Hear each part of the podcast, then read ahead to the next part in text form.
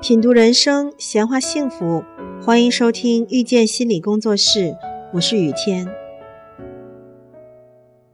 美国著名家庭治疗师萨提亚认为，一个人和他的原生家庭有着千丝万缕的联系，而这种联系有可能影响他的一生。那个我们从小长大的家，有爸爸妈妈，也许还有兄弟姐妹，这第一个家就叫做原生家庭。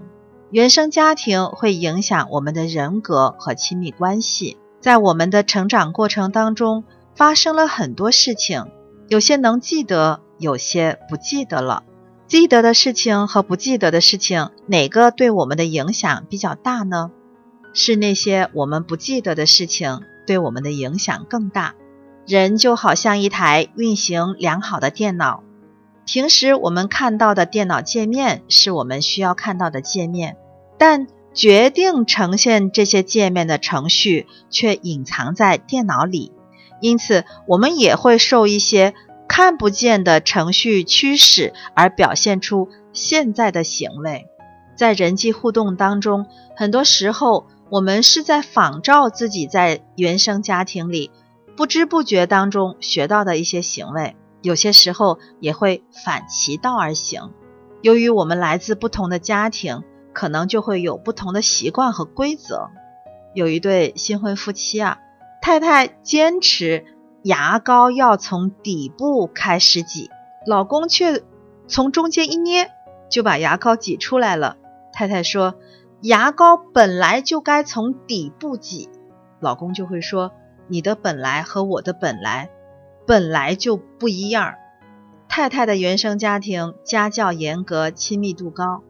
老公的原生家庭关系疏离，太太和老公一起到婆家过年，吃完年夜饭，老公一家人四散离开，看电视的看电视，玩的玩，留下新媳妇一个人在饭桌旁边，面对着满目杯盘，老公看也不看自己一眼，太太感到很受伤，然后哭了，而老公却觉得很纳闷，哭啥呢？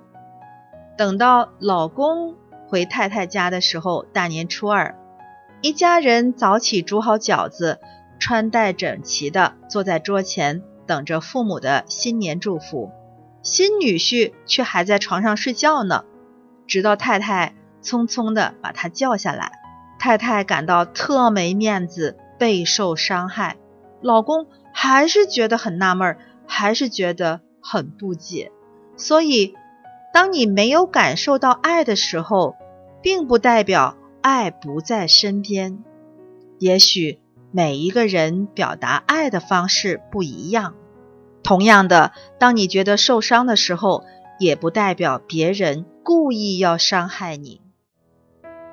亲爱的听众朋友，感谢收听遇见心理工作室。如果您喜欢我们，欢迎加 QQ 群八三二四九六三七零。本期音频就到这里，我们下期再会。